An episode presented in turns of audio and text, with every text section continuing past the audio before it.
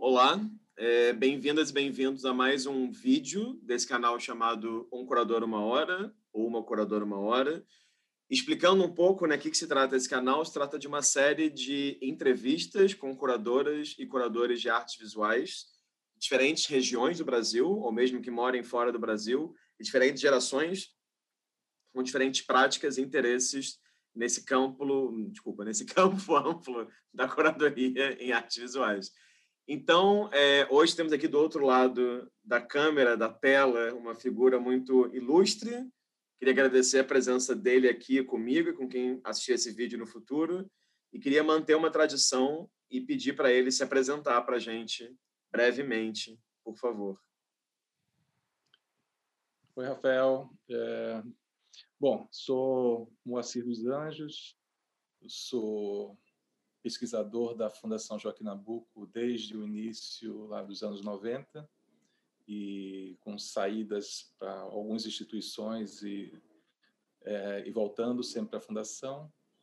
É, moro no Recife, faço pesquisa, curadoria, escrevo é, e tenho 57 anos e Talvez por enquanto seja isso. E aí o Rafa vai puxando a TV.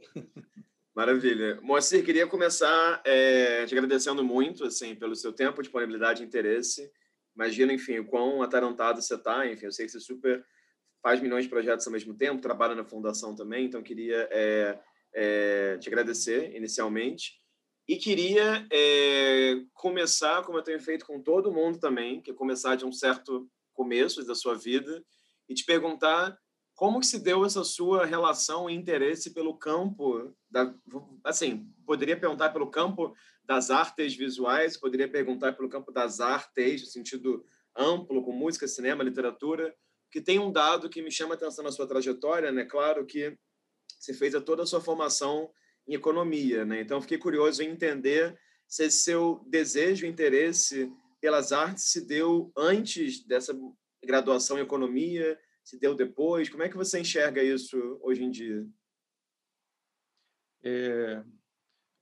Bom, como você falou, assim, a minha formação formal né, foi toda em economia. Eu fiz economia, graduação aqui no Recife, na Federal, fiz mestrado na Unicamp, é, e depois doutorado é, em Londres, na Inglaterra.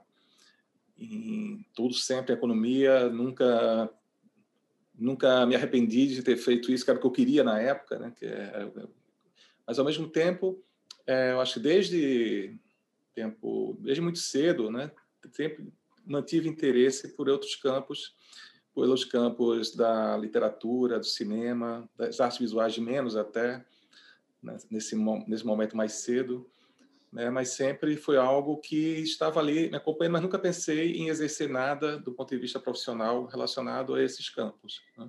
Sempre ficou lá algo, mas havia de, de vez em tinha amigos que eram artistas, enfim, desde cedo também convivia com, né, com com criadores, com artistas, com pessoas que tinham isso como centro da sua vida, mas nunca me passou pela cabeça esse envolvimento.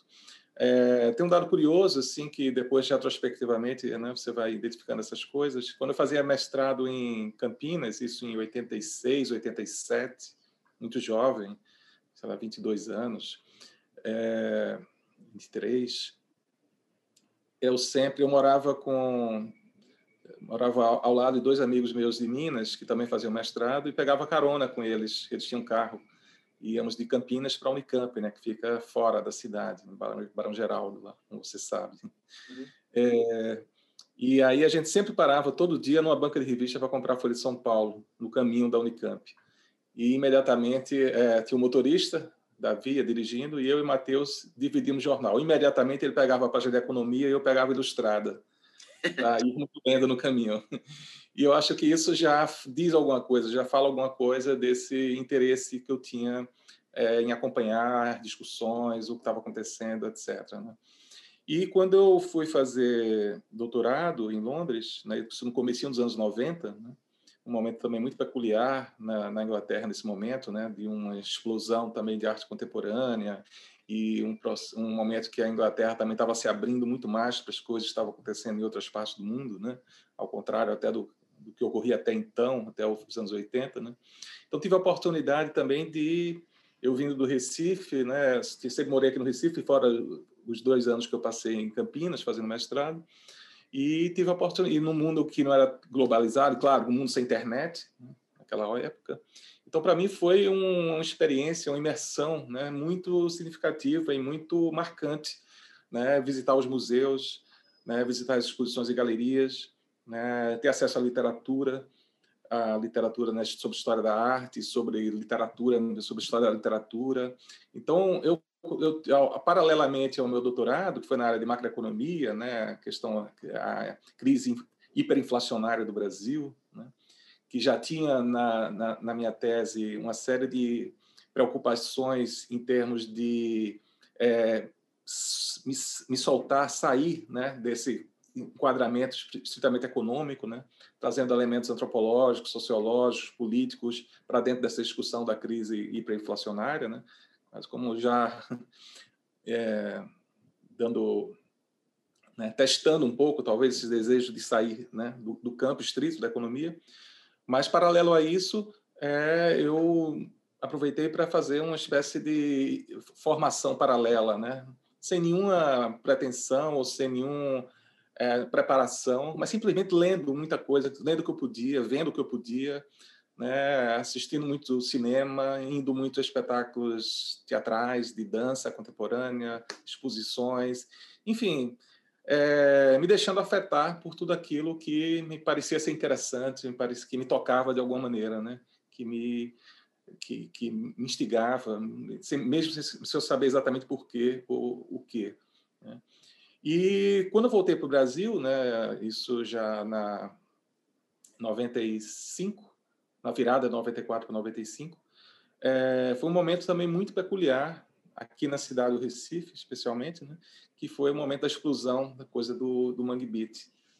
Né, que quando eu cheguei aqui, a cidade estava completamente transformada. Né, uma cidade que estava, até o final dos anos 80, quando eu vivia aqui, estava, é uma cidade um, existia chamava né, aquele baixo astral, aquela coisa para baixo, aquela frustração das pessoas, aquela falta de identificação com as coisas que eram é, tidas como a tradição, a cultura local, né, com as programações das instituições, etc. E quando eu volto, me, é, me dou conta que essa geração né, meio que tinha é, se dado conta desse descompasso entre os desejos e aquilo que existia né, de oferecimento na cidade para eles e resolvendo inventar eles próprios uma cena nova, né, inventar para eles próprios, que era a minha geração, na verdade, é, inventar um, uma cidade diferente, né, uma outra cidade.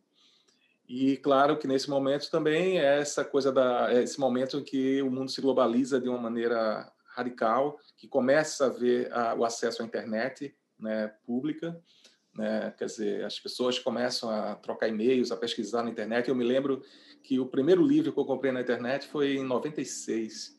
Assim, eu acho que eu dei meus primeiros centavos para o lá para a Amazon, né? É, alimentei esse monstro lá no desde lá o comecinho, em 96. E então foi um momento de muita efervescência, de pensar muito, né? Essa, essa questão cultural estava muito presente na cidade, né? E isso me balançou também, me fez, eh, me alimentou meu desejo de estar presente de alguma maneira nesse nesse momento, né? Mas é, e paralelamente eu voltei à fundação, assumi meu, reassumi meu posto de pesquisador na área de economia, né? comecei a trabalhar nesse campo, retrabalhar nesse campo e comecei a de algum modo, é, tentar articular né, aquela, aquele meu otimismo, articular os dois campos na minha pesquisa. E, através de desdobramentos da minha tese, né, comecei a fazer, a ensaiar né, pesquisas e, e textos que relacionassem arte e economia. Nada a ver com questões de mercado de arte, isso não me interessava, nunca me interessou. Mas conceitualmente como é que essas coisas se articulavam, o que é arte, o que é moeda, né? o que é que sustenta uma coisa como arte, o que é que sustenta uma coisa como moeda, muito mais a ver talvez com a sociologia da arte ou uma sociologia da moeda do que propriamente com questões de mercado de arte. E comecei a escrever essas coisas, fazer pesquisas, a, né? E, paralelamente, é, começando a acompanhar também essa cena artística que surgia no Recife, naquele momento, junto com o Mangue Beat, também tinha uma série de artistas no campo das artes visuais, que o grupo Camelo, por exemplo, né?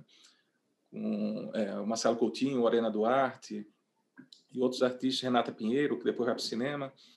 Né? Tem o, o cinema, a cena do cinema também se fortalecendo, começando a aparecer lá mas é, e começo a informalmente escrever para amigos artistas, né, como Gil Vicente, Carlos Melo, é, pessoas que estavam ali que eu conhecia já era amigo dessas pessoas e comecei a escrever para elas e dar os textos e aí saía no folder uma coisa assim, mas tudo muito incipiente, porque eu gostava, sempre gostei muito de escrever. Então eu eu pensei que talvez escrevendo, né, dessa maneira até informal quase como um exercício privado, né, e dando para os amigos e tal, fosse uma maneira de extravasar também esse meu interesse nesse campo. Né. E aí surgem, e foi assim durante alguns anos, até 98, 97, 98, eu passei uns dois ou três anos né, também me formando e participando das coisas da cidade, tudo muito incipiente ainda, mas também um processo ah, no Recife nesse momento, né, esse dinamismo que tinha começado antes, ele se multiplica, né, ou se expande para o campo institucional também, como aliás ocorreu em vários lugares do Brasil nesse período, né, muito em função da Lei Rouanet, né, uma série de museus se requalificaram, é, se requalificou, uma série de é, outra, outros museus foram inventados, fundados nesse momento, né? E aqui no Recife teve a abertura do Museu de Arte Moderna, Luiz Magalhães, o Mamã, 97. Começou com o primeiro curador de, de lá foi o, o Marcos Lontra, do Rio de Janeiro. Né? E, de repente, a gente tinha exposições aqui, né? por conta dessa coisa da Lei Rouanet, das, das exposições né? que viajavam. Aí teve a famosa exposição de, de Rodin, exposição de Basquiat, de Picasso, é, enfim, começou a cidade né, com a internet. Então, você tem uma série de informações que começam a circular e, e isso tudo vai né, adensando uma cena. E também na Fundação Joaquim Nabuco, essas transformações chegaram, porque a Fundação Joaquim Nabuco, que é uma instituição fundada lá no final dos anos 40 pelo Gilberto Freire, como Instituto de Pesquisas Sociais, ao longo do tempo vai se transformando. É, nos anos 60, ela é, passa a ter também um museu de arte contemporânea, ou, desculpe, um museu antropológico, né, o Museu do Homem do Nordeste, né, e passa a ter também pontualmente né, ações na área de cinema e artes visuais a partir do final dos anos 80, inclusive de arte contemporânea. Né? Só que em 98, isso no comecinho de 98, é, bem no começo, é criado finalmente uma então chamada Superintendência de Cultura dentro da fundação. Hoje em dia é diretoria, mas na época superintendência. O que significava que essa parte dita cultural, artística, ia ter agora um peso maior dentro da fundação. E aí, é, a pessoa que assumiu na época, Silvana Meirelles, é, que era uma funcionária da fundação também, ela já conhecia Silvana dentro da própria fundação, porque eu participava né, de várias instâncias né, discursivas dentro da fundação, e já sabendo do meu interesse nesse campo, e precisando de gente para tocar essa nova superintendência, ela me faz o convite de é, sair lá da, do, do, Departamento de Economia, Pesquisa, e, e, e, ocupar um cargo de coordenação de arte e cultura dentro dessa nova estrutura.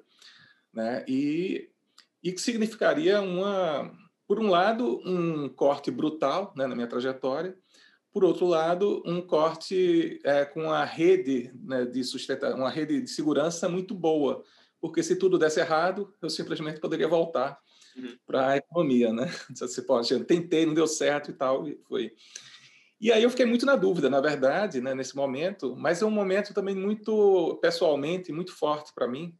Foi exatamente nesse momento que morre meu pai, né? Minha primeira filha nasce e eu estava com 35 anos. E aí, é, sabe aqueles momentos que ou é agora ou não é, né? Assim, um momento de muitas rupturas, de muitos é, ganhos também, muitas perdas e ganhos, enfim, momento de mudanças muito grande. E eu resolvi, então, então vamos lá ver o que é isso. E para horror dos meus amigos economistas, né, que eu acho que alguns deles até hoje não entendem que eu fiz essa mudança, eu saí da economia e fui para esse campo lá na fundação e peguei assim toda a minha biblioteca de economia, assim, meses depois peguei toda a minha biblioteca de economia, doei para a fundação.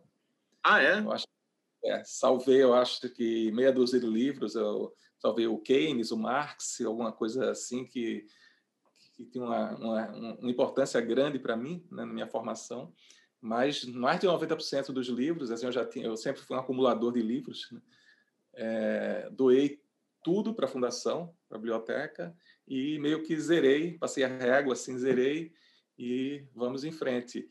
É, eu me lembro assim uma das coisas assim também mais significativas, além do a, a biblioteca, uma das coisas significativas dessa de reconhecer que eu estava mudando realmente desse campo foi o fato de eu ter recebido, um pouco antes disso, uma carta de uma editora inglesa para onde eu tinha mandado minha tese para eventualmente ser publicada. Era Macmillan, me lembro até hoje. Até hoje tem essa carta guardada. E aí eu recebo essa carta depois de um tempão, né, dizendo que eles tinham interesse em publicar né, a tese, mas precisaria, assim, claro, como sempre, fazer ajustes para transformar uma tese num livro expandir a parte sobre o Brasil para o público inglês aprender, é, entender melhor, meio que resumir um pouco a, questão teórica, porque não interessa ao público comum, essas coisas. Claro, é um trabalho, como você sabe, é uma coisa que dá um trabalho, né? Precisaria trabalhar meses nisso. Né? E depois eu vou trabalhar meses nisso, claro, do ponto de vista pessoal, né, da vaidade pessoal, isso é muito bacana, mas, gente, assim, para que esse esforço todo, né, se eu, se eu não vou querer mais saber disso, né? E aí é, resolvi é, não aceitar, quer dizer, agradeci, mas não levei à frente esse projeto do, da publicação da, da tese. Uhum. Então, foi nesse momento, isso aí era começo de 98, né, que eu fiz essa mudança, nesse contexto profissional e pessoal, assim, de uma confluência de coisas, na verdade, né?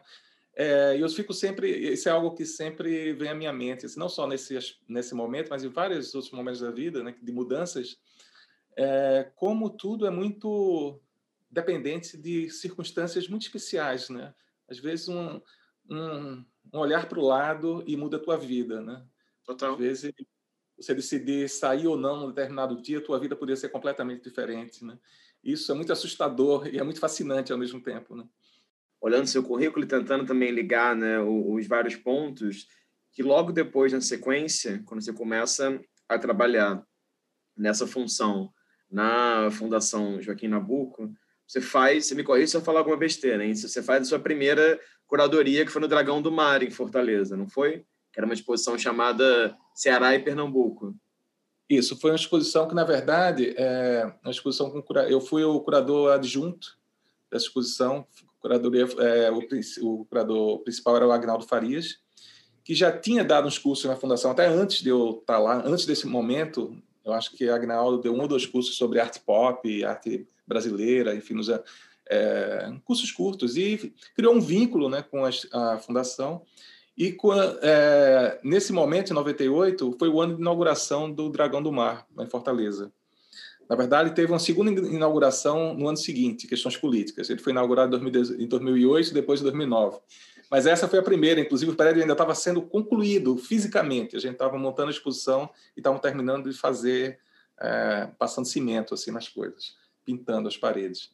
Mas foi um projeto em parceria da Fundação Joaquim Nabuco com o, a, acho que a prefeitura, não sei se é a prefeitura ou o governo, enfim, do, é, lá do Ceará, Fortaleza, para inaugurar. E eram exposições com artistas é, de Pernambuco e do Ceará, Dragões e Leões, era o nome da exposição, né, em função de duas, duas lendas, é, dois mitos, enfim, da, de Pernambuco e os leões de Pernambuco e os dragões é, do Ceará. E a ideia era eram artistas contemporâneos e foi a minha primeira experiência, né, de digamos como curador, de fato, de visita ateliê com o objetivo né, de conhecer o trabalho do artista e escolher obras e pensar a articulação entre trabalhos num determinado espaço, né, de pensar catálogo, de escrever texto, enfim. Minha primeira... Isso foi bem no começo de 2008, né, e foi, de fato, o pontapé inicial. 98, né? 2008 não, de 98, estou falando dos anos 90. Me corrija também aí. Eu não, tudo bem, tudo bem. Não, não então, foi na já 98, tá falando... depois 99, foi 12 de 98 e 99, foi século passado ainda. Mas então, é. já que a gente está falando sobre isso, eu queria aproveitar a oportunidade então de perguntar como é que foi esse seu começo, né, como curador, como alguém pesquisando, visitando ateliês, etc. Porque em 98 teve essa exposição, depois em 99 tem uma outra exposição chamada Nordestes, no Sesc Pompeia, e entre 99 e 2000 você fez parte da equipe do Rumos também. E várias pessoas que eu entrevistei aqui fizeram rumos de várias maneiras e eu tenho perguntado sempre, enfim, como é que foi essa experiência, né, de viagem, de lidar com uma cena que não é a sua, né, entre aspas. Enfim, como é que se dava esse seu processo de pesquisa nesse começo, moça? Então, é. Então, esse, esse período 98 e 99 foi, de fato, foram esses dois anos da Fundação Joaquim Nabuco, que, além desses cursos todos que eu mencionei, teve essas duas exposições que foram muito importantes para mim. Essa primeira, é, Dragões e Leões, e depois Nordestes, que foi no final de 99, que foi, de fato, a primeira exposição que eu fiz a curadoria sozinho, né, solo. Né? A primeira tinha sido com o Agnaldo Farias. É, e foi também um, é, uma, é um projeto de parceria da Fundação Joaquim Nabuco com o SESC de São Paulo, em particular o SESC Pompeia, para fazer uma exposição lá no SESC Pompeia, não só uma exposição, um projeto que acontecia no SESC, é, para mostrar justamente esse novo Nordeste que estava emergindo, que era um Nordeste diferente daquele que estava no imaginário, né, da, não só do, do Sudeste, mas no imaginário do próprio Nordeste. Né? E não era um Nordeste só, eram vários Nordestes diferentes que estavam surgindo. Então, era um projeto multidisciplinar que não tinha só não artes visuais, mas tinha cinema, teatro, música, gastronomia, literatura, enfim, uma série de coisas acontecendo ao mesmo tempo no Sesc Pompeia, com todas as pessoas dessas cenas respectivas, né, Nordeste. E eu fui responsável pela curadoria da parte de artes visuais. E tive a oportunidade de viajar por vários estados do Nordeste, né, para visitar ateliê, para é, discutir trabalhos. E, ao mesmo tempo, né, eu fui, por conta desse trabalho que estava desenvolvendo na Fundação Joaquim Nabuco, né, de, dos cursos, por conta de algumas exposições pontuais que a gente estava começando a fazer lá dentro da própria fundação, e por conta dessa exposição Dragões e Leões, né, um belo dia eu recebo um telefonema do Itaú Cultural, aí era a Daniela Busso, que eu não conhecia, nunca tinha falado com Daniela Busso antes, que ela era uma das coordenadoras do Rumos Visuais. Era ela, a a, o Fernando Coquerali e a Moraes. Angélica de Moraes. Angélica, e Angélica. Angélica, é, os três, né? E aí a Daniela me liga dizendo, olha, eu queria, falo, atendo a pessoa, eu queria falar com o curador Moacir dos Anjos. É, e aí eu até passo um telefone para mim, aí ela, ah, o curador Moacir dos Anjos, aí foi a primeira vez que me chamaram de curador, assim, que eu Sabe aquela coisa, o que você faz, a curadoria? Então, é, porque a gente tem que voltar também no tempo, Rafael, naquele momento, sim, essa ideia de curador né, quase que não existia no Brasil.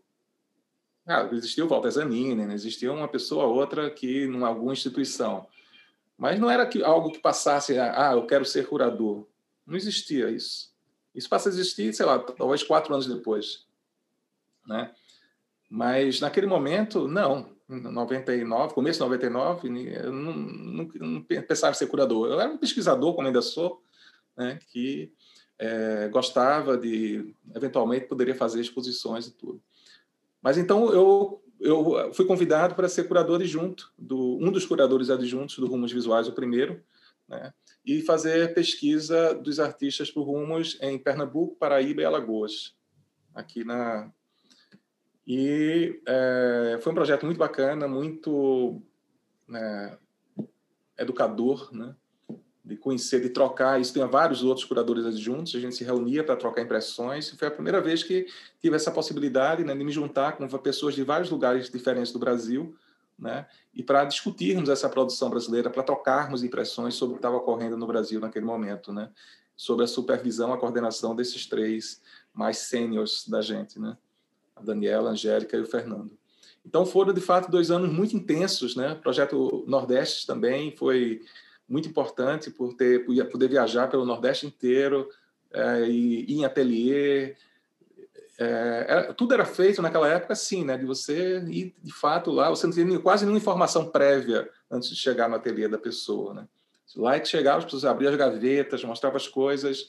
Hoje você vai todo brifado, né, para uma, uma visita. Você vai já com tudo no seu laptop, então você só vai confirmar as coisas que estão lá. Eventualmente você tem algum mas é quase você ir no Louvre e ver a, a, a, Mona Lisa, né? Você já sabe o que vai encontrar lá. Você é. confirmar. Mas é, interessante, é, se, o, se o verdadeiro bate com as reproduções, né? Aham, aham. Não, interessante. Então, foram, é, foram, de fato, dois anos, assim, quase como um intensivão, né? Pra... Ali é que eu, pela primeira vez, eu me, me pensei, talvez, como curador. Esse, Entendi. E, na sequência, Moacir, é, em 2001, se eu notei corretamente aqui, você começou, assim, em 2001 você se torna diretor do Mamã, e também me parece que é o mesmo momento em que você cria na, na, na fundação esse projeto chamado Visualidades Contemporâneas, né? que muitas pessoas, enfim, já falaram comigo sobre a importância dele, o acervo também de vídeo que foi sendo criado a partir daí, a Cris falou isso em entrevista dela, então vou cometer aquele crime, né, que é o crime de qualquer entrevista que quer falar de vários aspectos da vida de uma pessoa em pouco mais de uma hora, e era pedir para você comentar um pouquinho assim desse nascimento de visualidades contemporâneas é, e também na sequência, claro, como foi essa experiência do Mamã, né? Assim, que acho que foi ali que eu entrei na graduação de artes visuais em 2004. Eu lembro que foi ali pela primeira vez via canal contemporâneo, alguma coisa assim, que eu li o seu nome, né? Então, enfim, eu sei que foi um momento de muita atividade do Mamã, de projeto com o Mamã no pátio, e você se tornou o segundo diretor do Mamã também, né? Depois do Marcos Lontra. Então, enfim. Bom, é...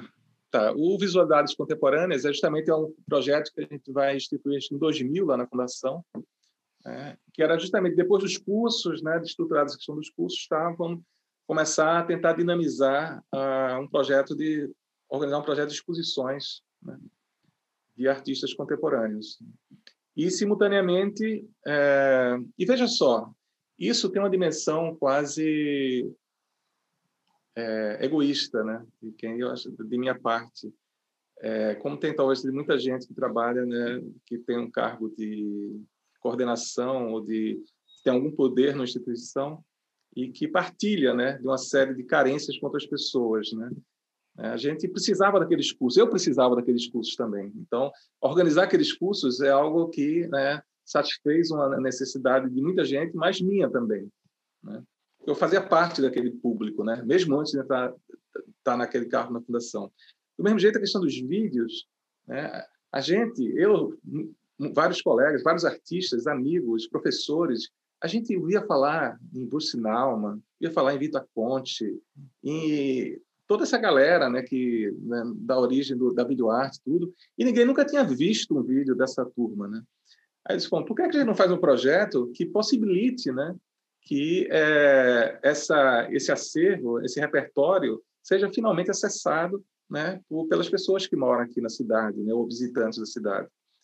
Então, é, eu fui atrás na internet, onde é que estão esses vídeos, né? Como é que funciona isso, né? E aí, claro, descobri as distribuidoras, né? Existiam duas grandes distribuidoras, distribuidoras na época, né? Que tinham seus acervos na internet na época. Isso é impressionante, porque isso era no começo de 2000 e já tinha isso tudo na internet, né? E você podia ver um clipezinho de alguns segundos do filme, do vídeo, e podia comprar ou alugar. E aí a gente fez um projeto assim, de compra, eram mais de 100 vídeos, é, foram mais de 100 vídeos, 100 trabalhos de vários artistas, né? Balda Marta Clark, Marina Abramovic, Mac Keller, enfim, essa turma toda. E, é, principalmente esses, né, anos 60, 70, 80 ali, principalmente.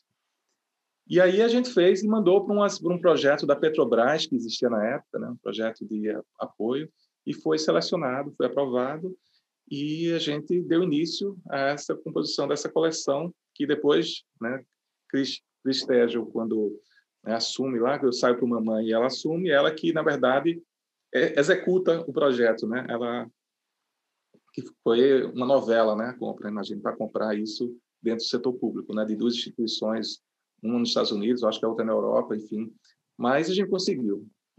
Conseguiu, né? E esse, essa coleção depois foi sendo acrescida ao longo dos anos e até hoje ela é acrescida com compras, né? A gente passou a comprar artistas brasileiros também uhum. e também através de um de um concurso de video que já tem já é no 11 primeiro ano isso, que a cada ano a gente comissiona dois trabalhos novos inéditos, né, que são depois incorporados, né? Só para ter uma ideia, aquele trabalho da Bárbara Wagner, do Benjamin, é, dos, dos evangélicos lá... Terremoto, Terremoto Santo. É, foi fruto de um desses habitats. Né? Claro que depois ela foi atrás de mais dinheiro para complementar. Mas, é, de fato, é assim, depois do vídeo, né, hoje, hoje o vídeo faz parte do nosso acervo, nesse acervo vídeo arte. Né? Então, um acervo que tem esse núcleo inicial, lá atrás do Visualidades Contemporâneas, que depois vai né, crescendo e hoje tem umas quase 200 títulos é, no, nesse acervo, que é um acervo talvez fora o Vídeo Brasil, né, em São Paulo, talvez seja o acervo mais amplo assim de vídeo arte institucional, né, aberto ao público. Existe uma sala lá onde as pessoas podem ter acesso, agendar, quero ver tal vídeo e tal, tem uma televisão, um monitor, a pessoa vai lá, acessa professor, artista, visitante, enfim. É um acervo completamente aberto para consulta da, de quem tiver interesse. Né? E, e, gratuito, claro. E, e dentro do Visualidade Contemporânea também a gente fez uma série de exposições com artistas que na época ainda já consagrados, mas ainda artistas em pleno desenvolvimento, como Efraim Almeida, é, o Vic Muniz, a Valesca Soares, é, enfim, tem essa dimensão expositiva também. Né? Mas é, eu acho que o fundamental desse projeto foi o que ficou de fato foi a, a coleção de videoarte, né? Que, que, marcou que ainda hoje é, um, é, uma dimensão importante que a gente trabalha dentro da fundação. Né? E nesse momento também né, a cidade muda, né? tem uma eleição para prefeito na cidade, e o PT assume aqui no Recife pela primeira vez, né, mudando radicalmente né, a configuração política é, da cidade. Né? Ninguém esperava que fosse possível, mas no final que aconteceu e agora, né? O que é que se faz? É aquela coisa que a gente deseja muito, mas quando acontece, poxa, e agora? Mas eu não tinha nenhuma ligação com, é, partidária né, com o PT, não conhecia nem as pessoas que estavam lidando com essas questões. Mas aí um dia eu recebo um telefonema, logo depois das eleições, de uma pessoa ligada ao secretário de Cultura, que assumiu, Roberto Peixe, João Roberto Peixe, que eu considero que foi até hoje, de longe, o melhor secretário de Cultura que Recife já teve nas últimas décadas, desde que eu me lembro. Só que tinha um projeto, tinha um plano, tinha, né, sabia o que estava fazendo, por que estava fazendo, de centralização, de democratização da cidade. Tudo.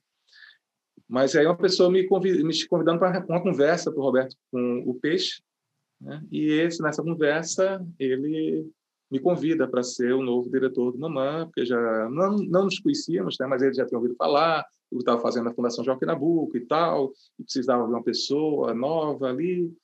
E para mim foi um choque, né? porque assim, fazia dois anos que eu estava trabalhando em pesquisa de economia. Né? e de repente né, me, me, coloca naquele que era então e ainda é né, o museu mais importante da cidade, o museu municipal e o museu mais importante da cidade.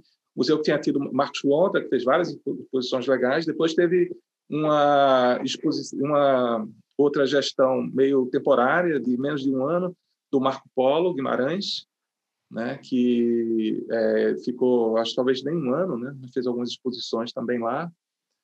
É, Marco Polo, que inclusive é o, o vocalista do Ave Sangria, né, do legendário grupo Ave Sangria, do Recife dos anos 70, né, do esse psicodelismo né, recifense dos anos 70, e que naquela época estava na gestão da então prefeitura, né, do, acho que era do PMDB, e ele ficou só. E depois eu assumi. Então eu não, tomei esse choque, perguntei a vários amigos, liguei para vários amigos, assim, gente, e aí, o que é que eu faço? Aceito, não aceito tal? E a pessoa, não, aceita, tem que ser, importante para a cidade, vai ser importante para você também. Aceita e resolvi aceitar, né? De novo, essa, uma mudança, uma ruptura, assim. E fui. E para mim, esses anos, eu passei seis anos lá no Mamã. 2001 a 2006. Ia passar quatro só, mas depois eu queria sair no final da gestão, porque para mim já tinha fechado um ciclo. Mas aí o, o PT foi reeleito e o Peixe continuou na Secretaria de Cultura e aí a gente ele pediu para ficar e a gente negociou mais dois anos. Então fiquei seis anos ao total. Não fechei o segundo o segundo mandato inteiro lá da, gestão. E foi uma experiência, uma viagem incrível assim para mim, porque foi uma grande a minha grande escola de gestão e de curadoria foi o Mamã, porque era um museu que tinha muitas precariedades, como talvez hoje tenha até mais, não sei. É, é muito tudo muito precário, né? Na prefeitura, na cidade do município, onde as coisas não existia a, a compreensão direito do que era aquilo, que, arte, que era arte contemporânea, as demandas do Museu de Arte Contemporânea. Então foi uma equipe muito reduzida, embora muito empolgada, né? Muita improvisação, muita gente cruzando e indo cabecear lá na área ao mesmo tempo, né? Fazendo tudo ao mesmo tempo. Mas é, eu a proposta assim que eu levei para peixe, assim, que a gente tentou implementar no museu, era baseado basicamente em duas coisas, assim. Uma era que, o, assim como a gente tinha feito os cursos lá naquela, com aquelas é, professores trazendo aquelas ideias, a história da arte, tudo, é, no Recife, naquele momento, existia muito pouca informação visual sobre o que a arte brasileira estava produzindo né, naquele momento. É, ninguém tinha visto obras de Silvio Meirelles no Recife, sabe? Ou de ou de um Nelson Lerner, por exemplo, falar dois nomes assim bem distantes, diferentes e importantes. Então, uma, uma das linhas mestras foi fazer né, essas exposições formadoras. Né? Por outro lado, é, foi tomada a decisão também que, desde o começo, que a maior parte, pelo menos, não se não todas, a maior parte dessas exposições que a gente ia fazer lá, é, com artistas de fora, com artistas locais, né, seriam produções do próprio Mamã. A gente não ia mais só simplesmente receber exposições, entrar no circuito, fazer parte do, daquele circuito da Le Rouanet e tal. A gente queria entrar no circuito, sim, mas a partir de lá, né? né? tomando a iniciativa. Então, a gente não ia só receber, mas ia aumentar, alimentar esse circuito de alguma maneira. Né? Então, as exposições, é, não todas, evidentemente, né? mas talvez a maior parte, certamente a maior parte delas, tinha era com curadoria do mamã, é, se não minha, de alguém convidado para fazer isso, né, mamã, produção nossa, e aí a gente formava a produção também, né, o produtor se ia atrás, enfim, tinha que inventar, projeto educativo nosso, texto nossos, é, a gente fazia, podia ser um catálogo de oito, dez páginas, uma coisinha, um panfleto, né? E podia ser também um catálogo de 100 páginas, dependendo do projeto, das condições que a gente tinha. Mas sempre a gente tinha um registro né, é, disso e sempre também acompanhado de alguma atividade discursiva, palestras, cursos, né, debates, enfim. É, em algumas vezes funcionou melhor, outras vezes não, mas o fato é que ao longo desses seis anos, né, a gente criou uma cultura né, de, de um museu fazer sua programação, né, e não só ser essa caixa é, vazia que até hoje é o que caracteriza muitos museus é, brasileiros, né? principalmente fora do circuito desse eixo, circuito, enfim, Rio-São Paulo. Né? É, eu achava muito importante e acho ainda hoje fundamental né, que a gente, que através da própria atividade né, do museu, ele se forme, ele se constitua, que a gente forme uma mão de obra capacitada na área de curadoria, de educação, de produção, de montagem, enfim, mínima, né, que permita ao museu caminhar com suas próprias pernas. Né? E a, a outra, o outro aprendizado foi o que fazer com acervo. Que a gente tinha já um acervo no museu significativo, de umas 800 obras, né, que era resultado da soma de vários acervos né, de propriedade da Prefeitura do Recife. Acervos que tinham coisas incríveis, como acho que oito telas do Vicente do Rego Monteiro dos anos 20, que estão entre as melhores coisas que ele já fez, certamente, está em todas as exposições e catálogos importantes do Vicente Rio Monteiro. E tinha coisas que não tinham a menor importância, frutos de amigos do, do prefeito da época, que doou para o museu, porque não tinham onde guardar em casa, coisas assim. Né?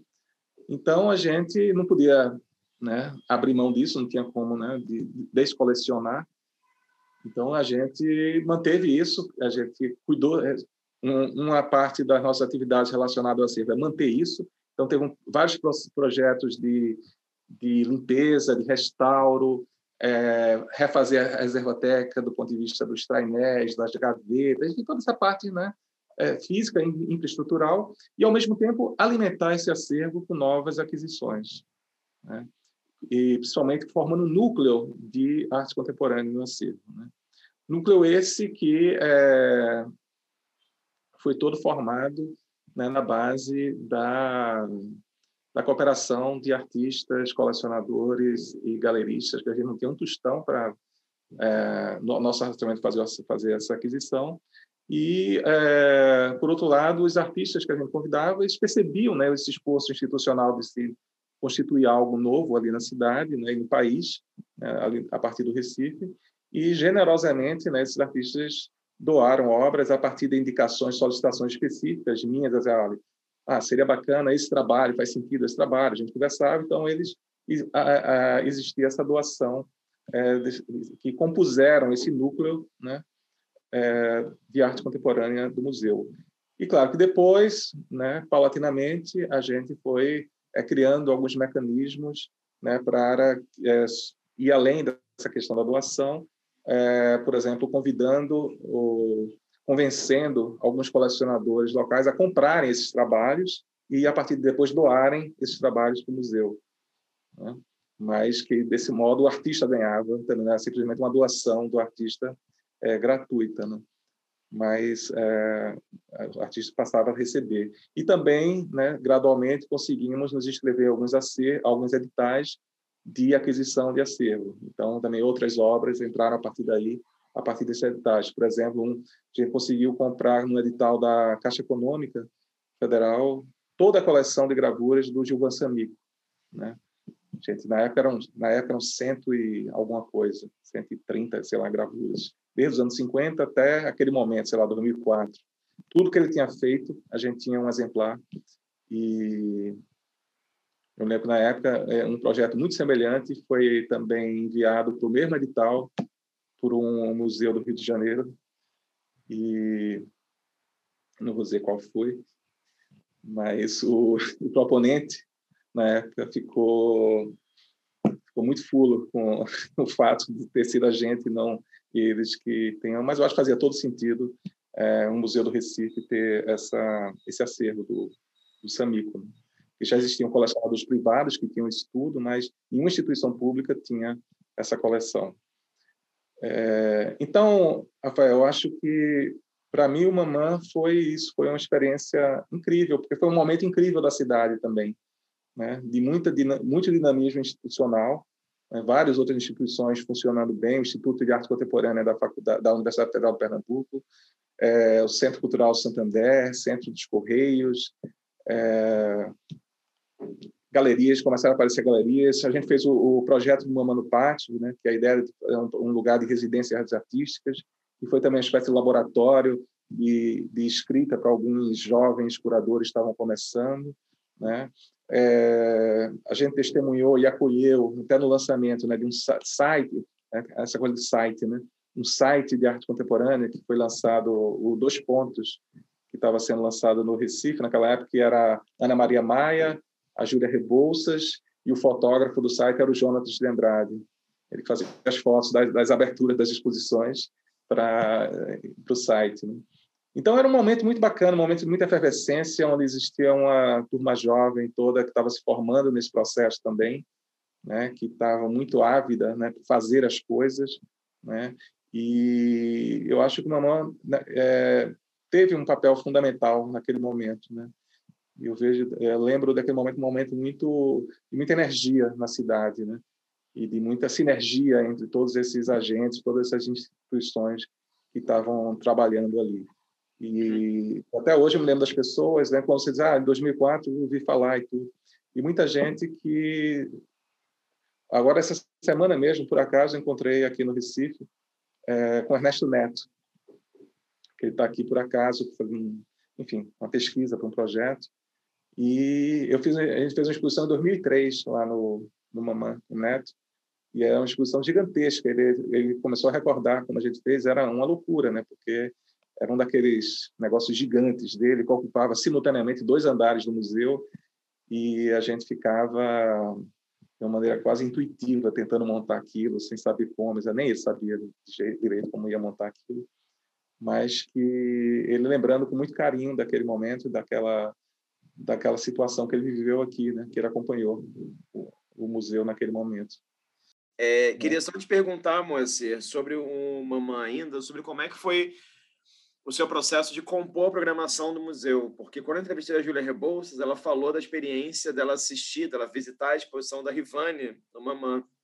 E quando eu olho a lista de exposições que você fez, me chama muito a atenção e acho muito bacana, porque tem um caráter que me parece, enfim, vou usar essa palavra, talvez não seja melhor, mas que é muito cosmopolita na programação. Né? Ou seja, você tem artistas de diferentes lugares do Brasil, com práticas muito diferentes também, você tem também, de certa forma, uma série de individuais, ou seja, você em nenhum momento tentou também transformar o Mamã, por exemplo, num museu é, exclusivamente com artistas do Nordeste do Brasil.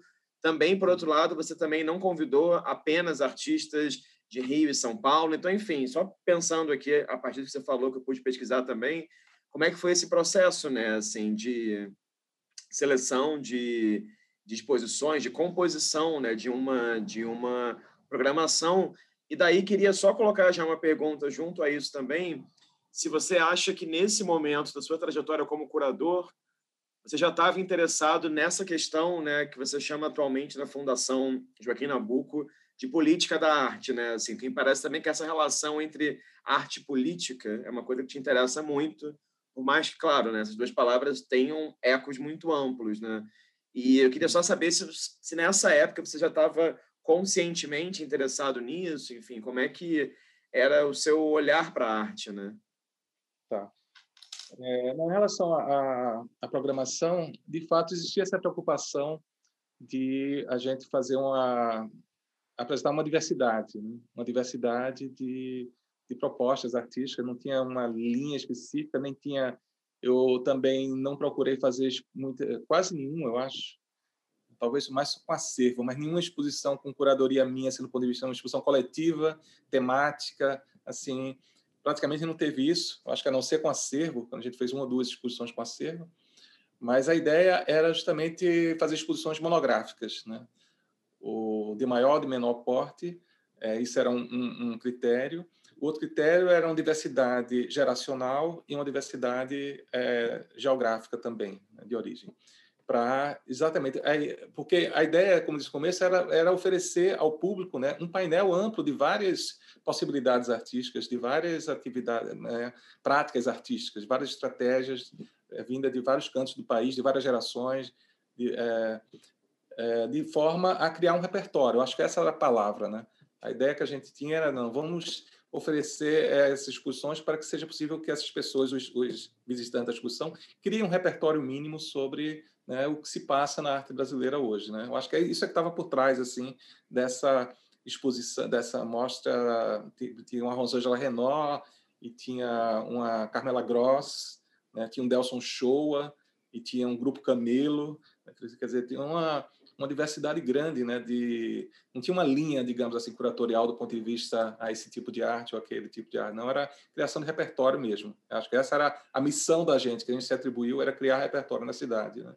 E tem a ver, inclusive, com isso. Depois eu fiquei pensando muito também a questão do de coleção, né? De acervo, né? Que aí o que eu percebi né, que quando a gente fala de formar acervo, né, a gente sempre pensa no acervo físico, mas eu comecei a perceber que algumas exposições que passaram três meses lá no museu, algumas obras impactavam de tal maneira na, nas pessoas que estavam ali. A exposição da Rivane é um exemplo que a Júlia falou, né? que ela traz na memória isso até hoje, né?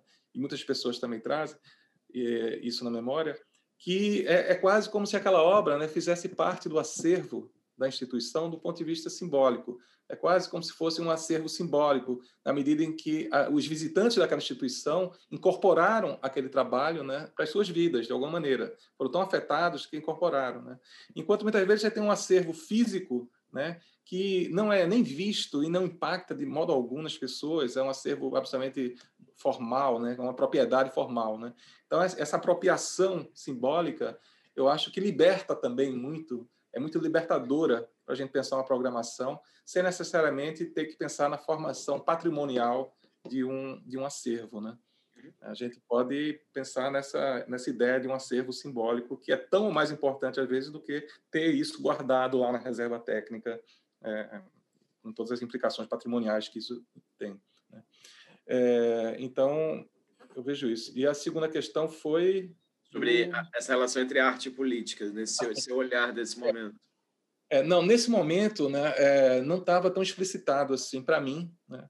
embora retrospectivamente eu vejo que em várias situações sim, mas estava atravessado muito mais, é, isso estava presente nessa discussão do que eu chamava dessa relação entre local e global, né, é, desse, publiquei até aquele livrinho na época, esse 2005, né, tá até aqui ele, né, esse Pelazar, Local, Global, Arte em Trânsito, né, é, foi a convite da Glória Ferreira, né, que coordenava essa, essa coleção na, Nazar.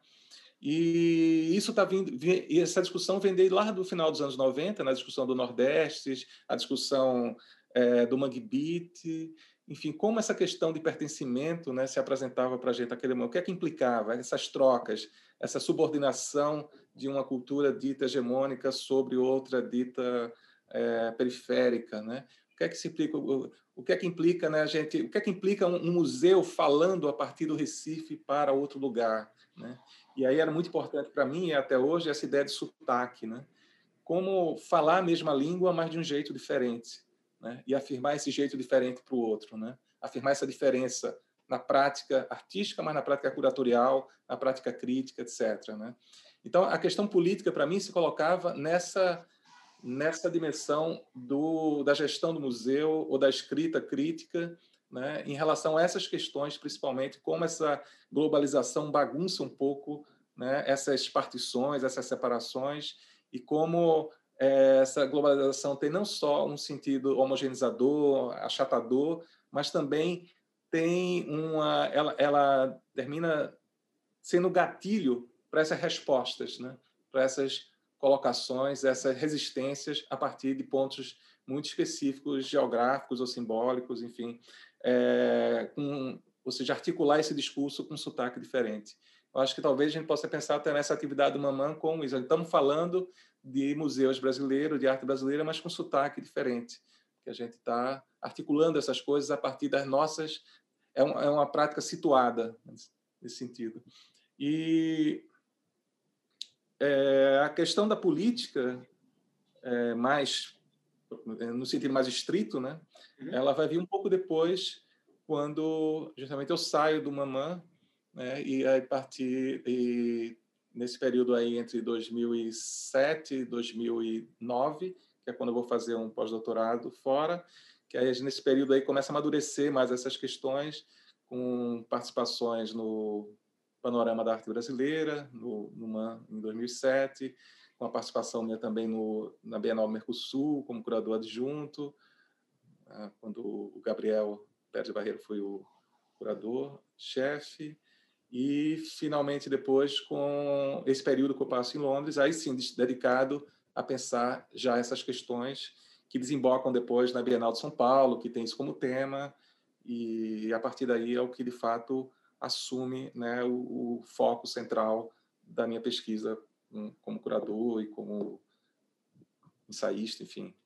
Uhum. Como...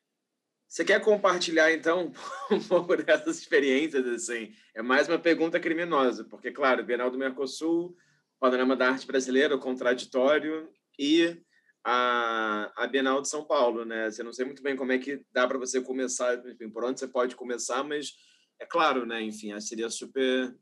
Não, é importante, né? Você falar um pouco como é que foi. Porque tem, tem uma série de coisas aí, né? Porque me chama a atenção, por exemplo, é, primeiro, claro, né? Essa, esse modus operandi de Gabriel Pérez Barreiro nessa Bienal do Mercosul, né? De ter também, enfim, diversos curadores e de ter também é, artistas é, como curadores também contribuindo. E me chama a atenção também na Bienal que você na Bienal de São Paulo, né? Há Sempre um Copo de Mar para um Homem Navegar, que você curou junto com o Agnaldo Farias. Me chama sempre atenção também o fato de que vocês montaram uma equipe curatorial muito diversa, com curadores da Venezuela, da Espanha, Angola, África do Sul, Japão. E eu também fico me perguntando né, até que ponto esse seu interesse no local e no global também não desemboca numa opção como essa, né, de ter curadores de pontos tão diferentes é, do mundo, né? Uhum. Tá, é, é, eu acho que assim a experiência do pós Mamã, a experiência do panorama foi muito importante para mim. Foi uma exposição a qual eu pude me dedicar, assim, que, é, que era quase como tentar resumir, né, essas questões que me interessavam dessa articulação do local com o global, né? de como essa identidade, porque o panorama da arte brasileira, eu entendo assim, é um, é um momento de reflexão é, sobre o que é arte brasileira. Né? Eu entendia, eu entendo até hoje o panorama da arte brasileira não como um, simplesmente um painel do que está acontecendo no momento, né? Mas pode ser até esse painel, mas esse painel de alguma maneira fala a partir de um ponto de vista curatorial, né, do curador que está fazendo a exposição, o que é que ele entende sobre a arte brasileira, né? O que é de fato a arte brasileira? E minha ideia foi tentar articular, né, essa é, essa ideia de uma arte brasileira a partir de todas essas contradições, a partir dessa articulação entre questões é, mais locais com outras mais cosmopolitas, é, questões até mais é, algumas tensões entre um momento de muita euforia que a gente vivia, mas ao mesmo tempo uma certa melancolia que vinha no trabalho de alguns artistas, né? eu via. Enfim, foi um momento de, para mim, muito importante, assim, de como como quase consolidar algumas questões que eu estava pensando ao longo do tempo que eu estava no Mamã, mas não tinha nem tempo de né, formalizar aquilo num projeto expositivo. Então, considero algo que vai fechar um ciclo, talvez, ali, para mim. E, é, ao mesmo tempo, abre né, a questão política de uma maneira mais clara para mim também. Assim ele fecha essa, questão, essa discussão mais geopolítica, né? É, fecha no sentido assim de né, é uma formulação que eu acho que está resolvida para mim ali e me abre para outras questões, me lança diante de outras questões né? que vão desembocar, como se falou, na, na, na, na, Bienal de São Paulo, né? Após esse período, esse período que eu passo em Londres, um ano que eu passo fazendo né, uma pesquisa em Londres, é também um momento que eu conheço muitos artistas, né? Que que lidam com essas questões. Passo a conhecer também alguns curadores, pesquisadores que passam a me interessar muito, né, como o Sarati Maharaj, que vem a ser um dos curadores adjuntos da Bienal de São Paulo, que é uma pessoa que pensa exatamente essas questões, a dimensão política dessas relações de tradução, de transparência e opacidade nas traduções, de hibridismos, né, as violências é, que existem em todas essas relações transculturais, Quer dizer, é, é, de novo, é pegar aquelas questões que eu trabalhava, mas dar um passo além, né? Ver toda a dimensão conflitual, é, conflitiva, né?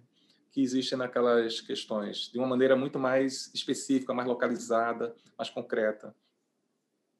E, e de fato, quando a gente pensa, é, é, isso é uma questão, claro, que eu discutia com o Agnaldo naquele momento, mas o que eu trazia, assim, é, de minha parte, como uma questão central, era mostrar, era uma exposição, era fazer uma exposição em que essa dimensão do conflito, essa dimensão é, da, da, da arte como algo que fratura, que fissura consensos, né?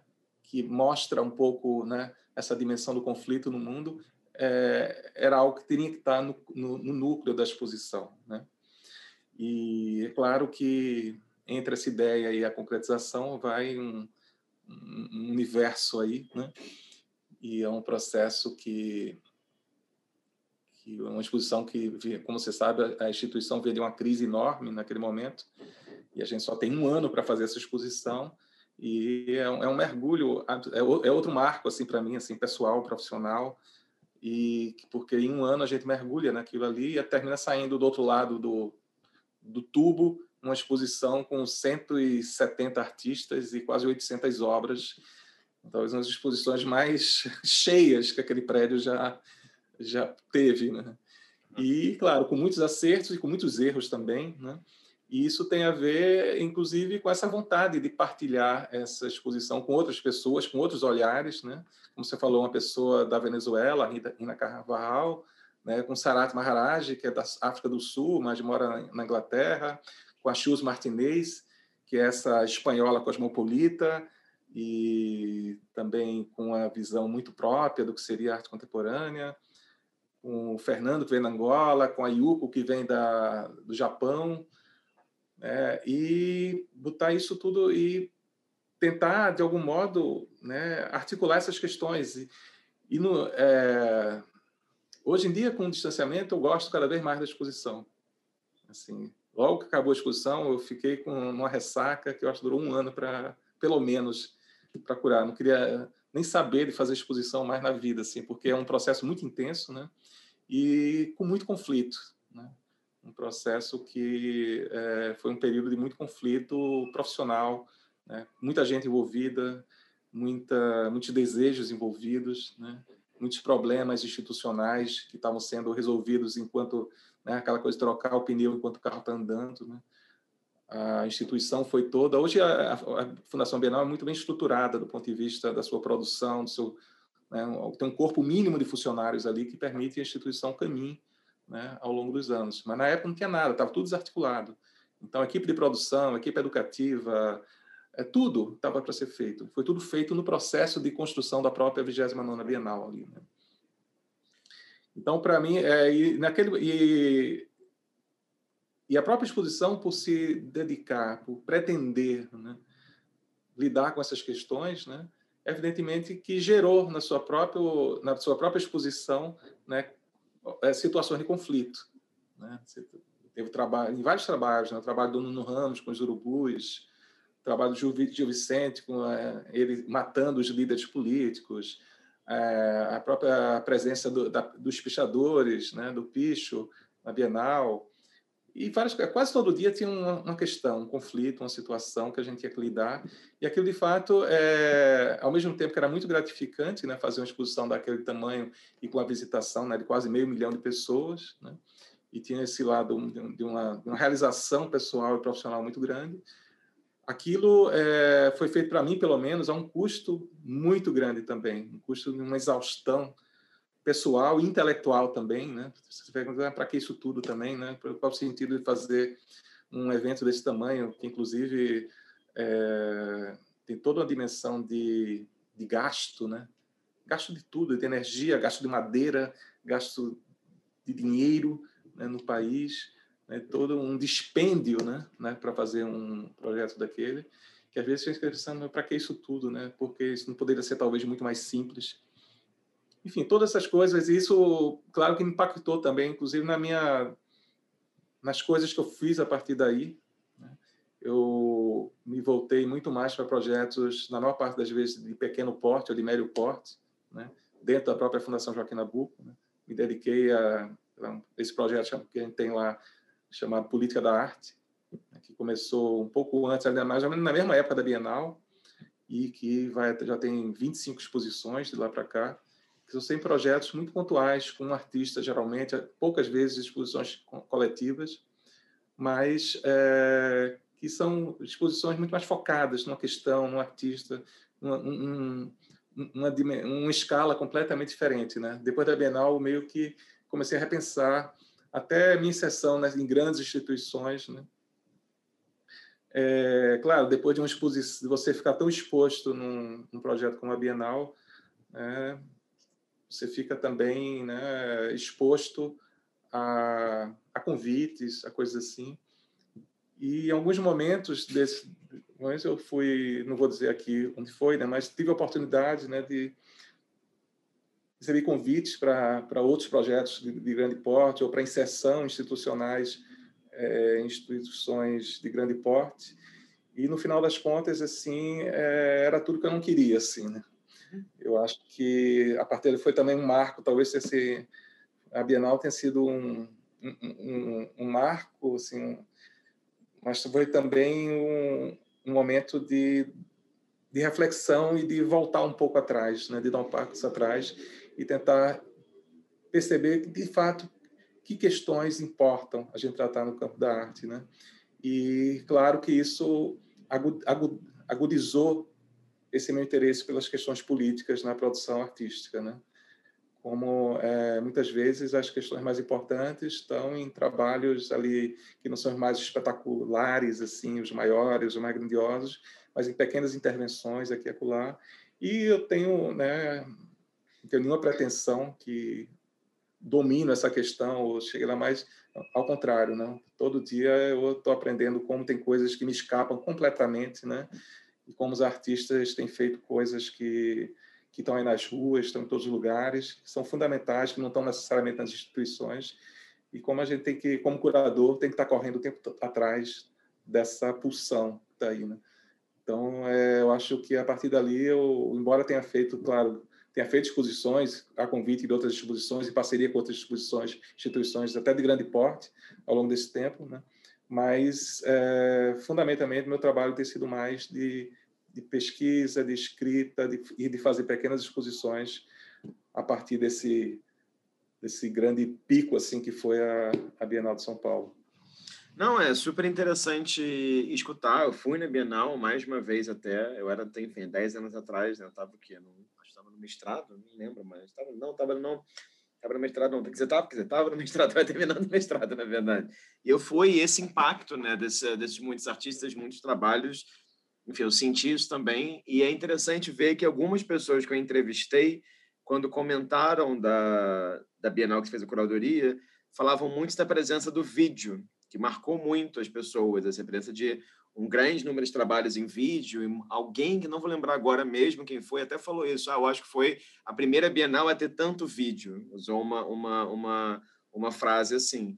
Então, enfim, é interessante ouvir essa sua perspectiva ah, pessoal e mais existencial também, né, do que é o pós-bienal, que muitas vezes a gente também fetichiza isso, né, Bienal de São Paulo, Bienal é Bienal, qual é a sua meta, Bienal, e é interessante ver também isso, né, como que é incrível, deve ser muito bacana participar disso tudo, mas é um cansaço em todas as esferas, né, e uma reflexão, você usou um termo que eu concordo muito sobre a ideia de dispêndio, né, o que, que a gente, enfim, está despendendo quando faz parte de um projeto é, como esse. Agora, é. É, só, fala só você. o vídeo aí, Rafael. É, de fato, isso é um aspecto interessante que é, é, uma exposição que era virtualmente impossível de ser vista totalmente. Né?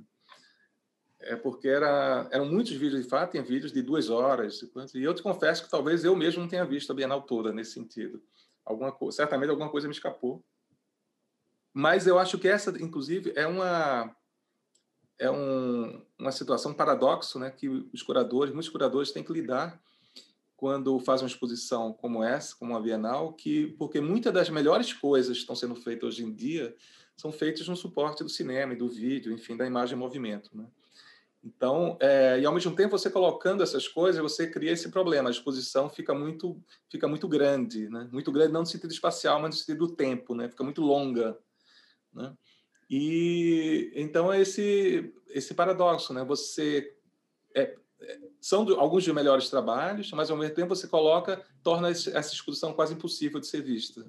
Então, como contrabalançar isso?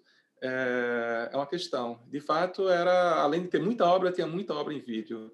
Era quase e tinha uma obra em particular que era do Douglas Gordon, que era muito emblemática. Ele disse que era um grande paredão de televisões, de monitores, eu acho que uns 60 monitores juntos assim, que é o nome do trabalho era mais ou menos assim, é, tudo que eu fiz até agora. Onde ele literalmente colocava todos os vídeos que ele tinha feito até aquele momento, todos juntos, ligados ao mesmo tempo, aquela cacofonia que era um pouco uma metáfora do que era a própria Bienal, né, do ponto de vista de estímulos sensíveis que oferecia ali ao visitante. É claro, não, e, é interessante pensar, enfim, é, já que está no meio dessa entrevista, né, que também isso pode te encontrar a sua própria trajetória e visualidade contemporâneas, o interesse que você tem também pelo vídeo, né, assim, então tem uma coisa que é que é que é bacana. Queria que você comentasse, então, Moacir, já que você falou, já, já que a gente já apontou um pouco para a política da arte, né, esse programa de exposições, de pesquisa que você tem feito na Fundação Joaquim Nabuco, queria que você falasse um pouco sobre o que você fez nos últimos anos, porque, enfim, é claro, tem outras exposições suas que a gente poderia apontar aqui, como Cães Sem Plumas, como A Queda do Céu, de 2015, Sem Plumas, de 2014, no Mamã, A Queda do Céu, 2015, no Passo Imperial, Quem Não Luta Está Morto, Arte e Democracia, no Museu de Arte do Rio. Só como a gente também não tem tanto tempo assim, eu pensei em te perguntar mais sobre esses projetos que você fez nos últimos dois, três anos, 2018 para cá, né? No, na, na Fundação Joaquim Nabuco, assim, o Minas, o Educação pela Pedra, e esse outro que pensa é, Raça, Classe e Distribuição de Corpos, é esse o título, né? De 2018. Que acho que é bacana de você falar, enfim, são, são projetos que não aconteceram, né, assim, no, no Sudeste, aconteceram no, no espaço em Recife, então acho que isso é legal de, de compartilhar para quem está vendo também, né? E, é. enfim. É, não, assim, esse, essas exposições que você citou realmente são, são várias, né? Algumas feitas fora daqui do Recife, outras feitas aqui na Fundação Joaquim Nabuco, é, mas que elas todas eu acho que surgem, né? Quer dizer, se articulam, né? A partir de o ponto de partida delas talvez seja essa Cães sem Plumas, né? que é de dois, primeiro faz uma versão resumida em São Paulo, a convite da num projeto que tinha na Galeria Nara Rosler, de projeto dispositivo, projetos especiais, alguma coisa assim. Esqueci o nome agora do projeto, mas enfim. E depois eu faço uma versão maior aqui no, no, no Recife, é, no Mamã, em parceria com a Fundação. É, mas a ideia central era assim, uma, é, a gente estava vivendo num momento que acabava, estava ali no final do governo Dilma, primeiro, tinha passado todo o processo PT, do, do Lula e Dilma, e no Brasil tinha essa um momento, quer dizer, um período de grande dinamismo econômico, né? de geração de renda, de inclusão de muita gente na, no, na, nesse campo do consumo, na esfera do consumo, né? e também muitos ganhos do ponto de vista da, da cidadania, né? muita inclusão do ponto de vista mínimo assim da, da cidadania. Muita coisa avançou, de fato, no país. Mas aí você olhava para o lado e, apesar disso tudo, né, tinha muitas populações que não tinham usufruído desse momento. Né? Né? As populações indígenas, moradores de rua, parte da população é, negra e pobre, os loucos, enfim, todas essas populações que estavam, apesar desse crescimento, era quase como se tivessem mais, não, não pudessem ser mais absorvidos né? Pela, por, pelo crescimento né, econômico. Né? E aí eu comecei a me perguntar como é que a, como é que a arte contemporânea brasileira é, figura essa situação, busca representar essa situação, busca criar equivalentes sensíveis para essa situação, né? E foi desse ponto de partida que eu é, passei a, a, fazer uma série de exposições, né? Mais amplas ou mais focadas em alguma questão específica, que tentassem dar conta desse mapeamento que é, acho que é o que eu tenho feito até hoje, nesses últimos cinco, seis anos, é isso, né? tentar investigar é, é, produções artísticas que buscam né, dar, criar uma imagem para essas situações, né? criar um, um entendimento visual para essas situações. Né? Seja mais focadamente na questão indígena, como na queda do céu, ou mais focado na questão da, de uma prospecção do que vem aí, como do que poderia vir aí, uma questão mais utópica, como na na Quem Não Luta Está Morto, né, lá no, aí no mar, no Rio de Janeiro, e também nessas exposições aqui no, no, na Fundação Joaquim Nabuco, né, que eu tenho feito, que são exposições menores, que tem dado muito, digamos assim, prazer intelectual de fazê-las, né, e tem proporcionado, é, tem criado oportunidades de fazer muitas discussões legais aqui, é, inclusive trabalhando é, com, com questões, respondendo, tentando responder a questões assim imediatas, como na exposição Minas, né, que foi uma exposição dedicada à questão da mineração, que foi formulada quase assim de imediato, uma resposta imediata a, a, a Brumadinho, né, ao desastre lá em Brumadinho, é, articulando vários artistas que lidam com a questão da mineração, ou uma exposição como a mais recente que foi é, Educação pela Pedra, que é uma discussão sobre educação no Brasil, a partir do poema do João Cabral, né? Educação pela Pedra, é dos anos 60. Então, é uma. São, eu acho que, do ponto de vista curatorial, né, quase como se fossem pequenos ensaios, né? É, ensaios no duplo sentido de algo que não está totalmente pronto, talvez nunca vá estar, né? algo que são pequenas preparações para um, um discurso, é, são ensaios também no sentido de ter essa forma mais livre, né, de articular literatura com artes visuais, com cinema, enfim, né, tentativas disso, né? Então são, eu sinto, é, Rafael, nesses últimos anos quase como se eu estivesse fazendo uma mesma exposição e quase como se eu tivesse meus textos são quase como se fosse o mesmo texto e vai um vai tomando de um outro deixou, vai descartando coisas, acrescentando outras e vai trazendo ou, ou quase como olhares diferentes a partir de próprias figuras diferentes sobre uma mesma questão, que é essa questão do Brasil de hoje, dessas desigualdades abissais que a gente vive. Então, eu vejo meu trabalho como pesquisador e como ensaísta, escritor, curador, enfim, como é, eu vou dizer uma, uma, palavra, um termo que, mas não é pejorativo comigo mesmo, porque é uma coisa que eu admiro muito em muitos artistas, que é a causa do samba de uma nota só, uhum. né? de você ficar, né, insistindo, ensaiando, sempre tentando, né, aprofundar um pouco ali, desbastar outra coisa que está excessiva aqui, e vai é, nesse processo aprendendo e partilhando esse conhecimento com as pessoas, né? sem nenhuma pretensão de totalizar isso, de aprender isso, até porque qualquer tentativa de aprender essas, aprender essas questões necessariamente é falhada, né? Você nunca vai dar conta de representar essas questões, de representar questões que são tão é, próprias ao, ao, outro, né? Que são tão inacessíveis a você, por mais empenhado que você seja, né? Mas é, eu acho que partindo dessa situação muito privilegiada que eu tenho, né? de ser um pesquisador, um curador numa instituição pública, né, que tem acesso a uma mínima estrutura né, de trabalho, né, e essa responsabilidade né, de e sendo uma pessoa privilégio não só do ponto de vista funcional, mas privilégio por ser um homem branco nesse país, né, de classe média, né, que sempre teve acesso à educação pública, sempre teve acesso a um monte de coisas, né, eu acho que é uma responsabilidade né, cidadã né, que a gente tem assim sem querer né, criar um discurso aqui meio né, é, partidário, não sei o que, nada, mas eu acho que é isso mesmo. Eu acho que a gente tem essa responsabilidade como curador, como pesquisador, principalmente quando você trabalha né, numa, numa instituição pública, como é o meu caso. Como que você enxerga essa geração posterior à sua de curadores? E aí, é claro, né, Paula Miada trabalhou na sua Bienal é, com Agnaldo como assistente, agora estou como curador adjunto com Jacopo Crivelli. Ana Maria Maia, por exemplo, né, também trabalhou contigo, agora trabalha no, no, na, na Pinacoteca, e a, e a Júlia Rebouças, já que, de certa maneira, se formou ali, também vendo a exposição da Rivani, acabou de fazer o panorama da arte brasileira dela. Né? Então, queria que você comentasse um pouco, assim, como é que você enxerga também essa, essas gerações posteriores de curadoras e curadores. Eu acho que é uma geração que, bom, tive a oportunidade, né? Foi incrível trabalhar né, com Paulo Miada, com Ana Maria, com Galciane Neves, com Diego Matos.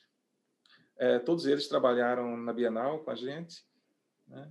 E também com Júlia, não trabalhar diretamente como eles assim, mas também acompanhar o trabalho dela aqui no, no Recife. Depois sempre é, fomos próximos e, e acompanhar o trabalho um do outro.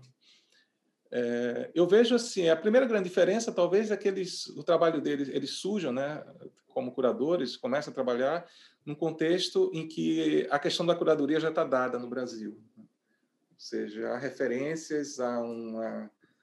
É possível pensar numa trajetória de curador no Brasil, né? E, ao mesmo tempo, é, eu vejo, é, no caso deles, uma ligação também muito mais orgânica com essa geração que, que eu acabei de mencionar que está surgindo agora, né? Então, quanto para mim, é, eu tenho que, como uma pessoa de uma outra geração, ter que fazer uma série de mediações né, geracionais, inclusive, né, de entendimento. Eu acho que para eles é muito mais natural essa essa interação né, com esses trabalhos, do entendimento desses trabalhos e tal. Embora eu não queira aqui também é, falar que uh, essa diferença geracional é algo que impede qualquer coisa de diálogo, qualquer diálogo. Né? Mas eu acho apenas que é para eles, para essa geração, é talvez seja um pouco mais natural. Né? E assim como eu acho mais natural para eles, que é uma coisa que eu tive que aprender, mas eu acho que para essa geração surge de uma maneira mais fluida, que é o fato de a produção visual estar tá o tempo todo contaminada com todos esses outros aspectos da vida é, que a gente vive com a mídia, com a produção artística, né, está tá, tá contaminada e está articulada com, com a mídia, com a política, com as relações pessoais, com todas essas dimensões em que a gente transita, né? Acho que é uma geração, que é a tua geração também, né? acho que talvez que lide de uma maneira muito mais resolvida com essa é, ausência de partições que é própria da vida contemporânea, né? Que eu acho que eu ainda fui criado, quer dizer que eu fui, eu cresci exatamente nesse você, né? Vai, vai fazer jornalismo ou vai fazer economia ou, ou isso ou aquilo, né? Eu acho que hoje a gente pode pensar de uma maneira muito mais é, normal é, nessa nesses hibridismos, nessas né, não hibridismo, né, nessa, nesse trânsito, né, entre esses campos diversos, né, que é algo que estou é, falando mas é algo que eu sempre busquei na verdade na minha vida, né, nos trabalhos e no trabalho. E por isso que eu estou apontando isso como uma, talvez uma característica, um ganho que essa geração já já tenha. Talvez não tenha que fazer todo esse percurso que eu fiz, né, de buscar, né, de talvez de me desfazer né, de algumas partições com as quais eu fui educado, digamos assim, aceitar esses trânsitos de uma forma mais natural. Moacir, é, caminhando aqui para um fim, queria te fazer só umas é, duas questões. Você viu a Nordeste no Sesc 24 de maio?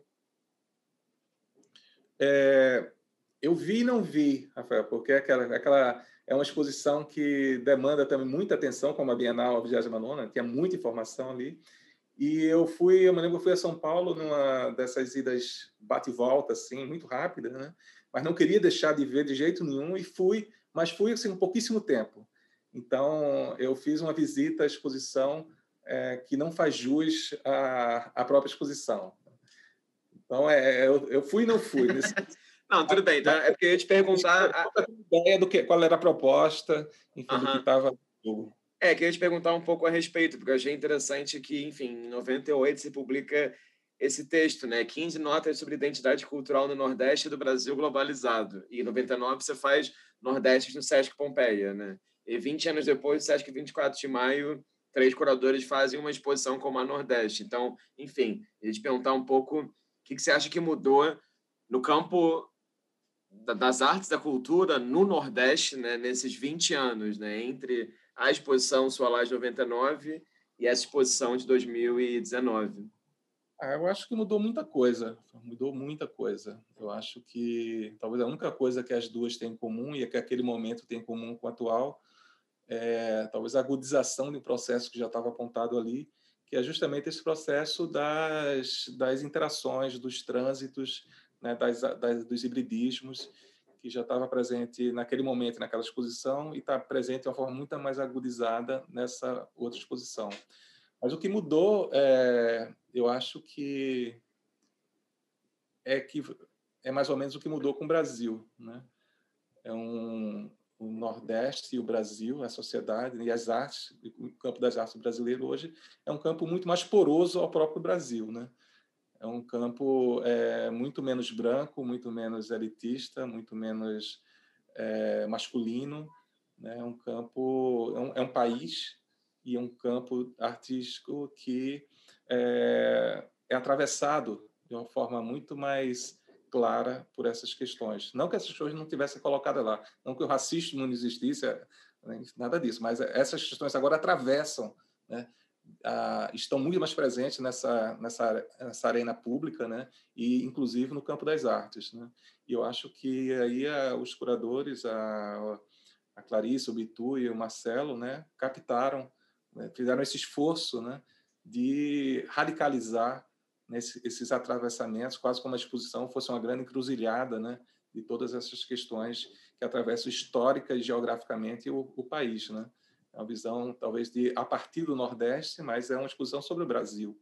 Né? É, é uma exposição desde o Nordeste, ou com sotaque do Nordeste, mas, mas é uma exposição sobre o, o estado o estado das artes, digamos assim, no Brasil, no sentido político, no sentido social, né?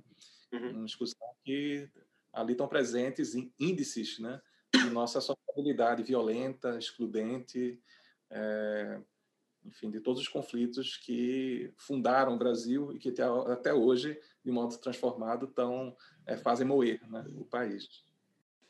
Eu esqueci de deixar isso aqui na minha mesa, e claro que eu ia também te perguntar isso em algum momento, porque tem um, um dado na sua trajetória também, né? Que é essa sua relação. Olha isso aqui, isso aqui é mais antigo, que é uma relação. É... Viva a estante virtual, né? Eu acho que ainda a, assinava com Júnior, né? Não é esse aí? Sim, Moacir dos Anjos Júnior, exatamente. É. Aqui. Ainda...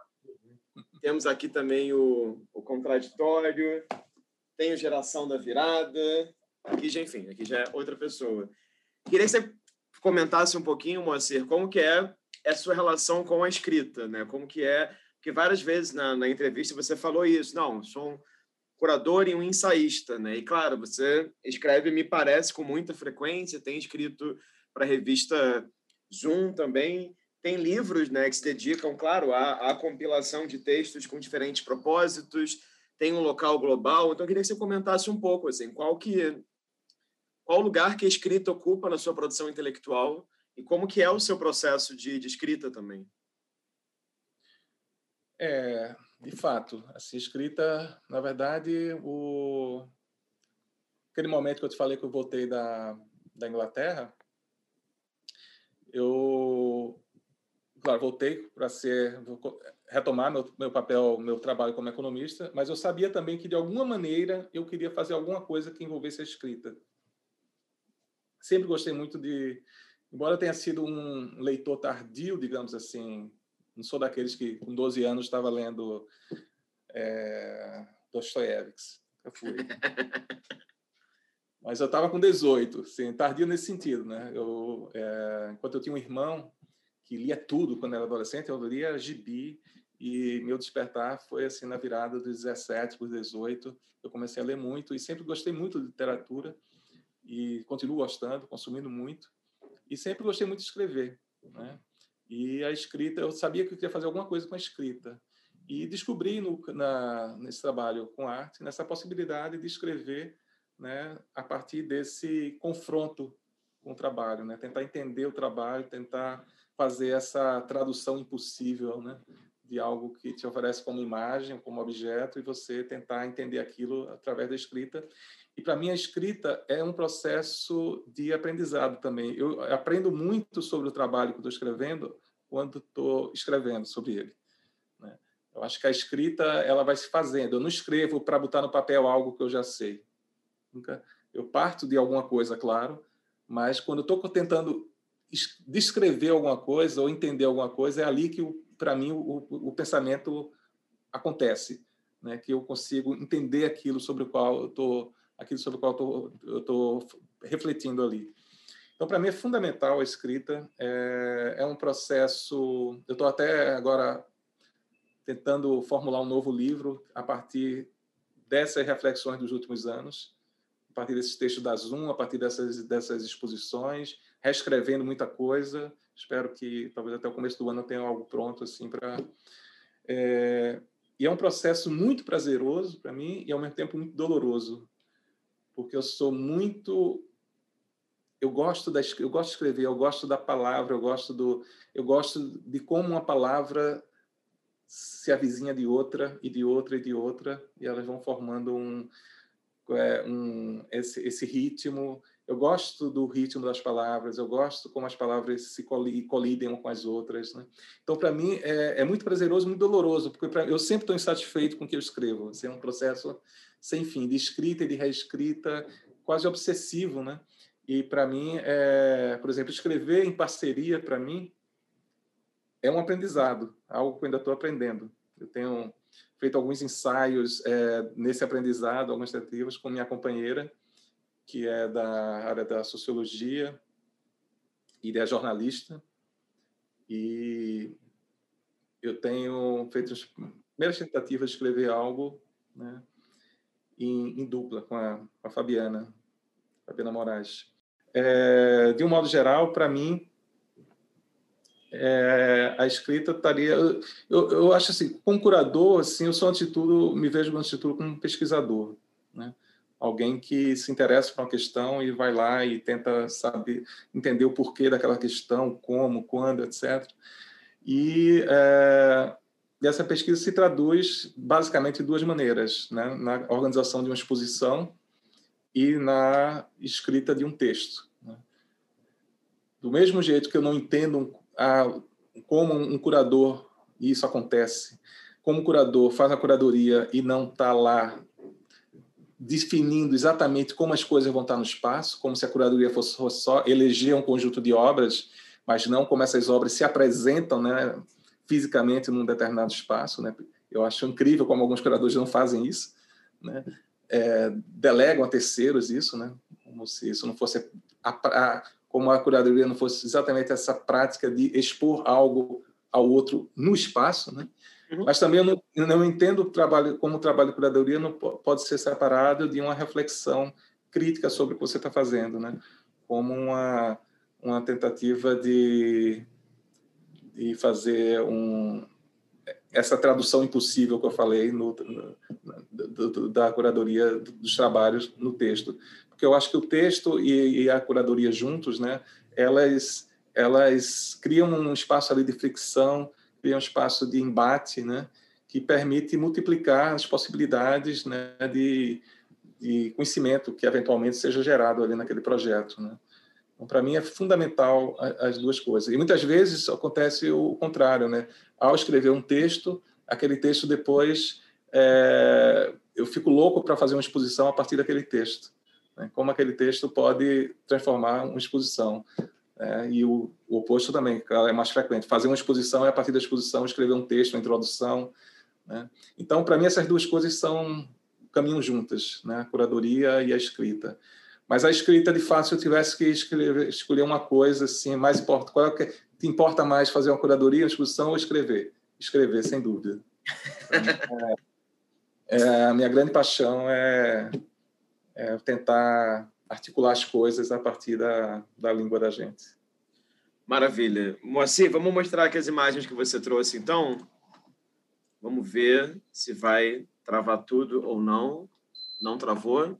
Queria que você contasse, assim, você escolheu três imagens, né? Queria que você me falasse por que, que essas imagens são importantes para você, de alguma forma.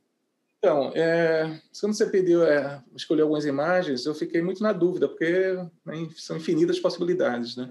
Então, meio aleatoriamente, escolhi assim, cinco minutos, três imagens, é, porque também não faria sentido ficar também pensando horas sobre elas. Né? Essa é uma imagem, uma fotografia do, do Bocage, que é um fotógrafo francês que morou um tempo no Recife, e é do começo do século XX. Ele fazia as fotografias sobre cidade e certamente essa foi ele foi contratado para fazer esse panorama, né?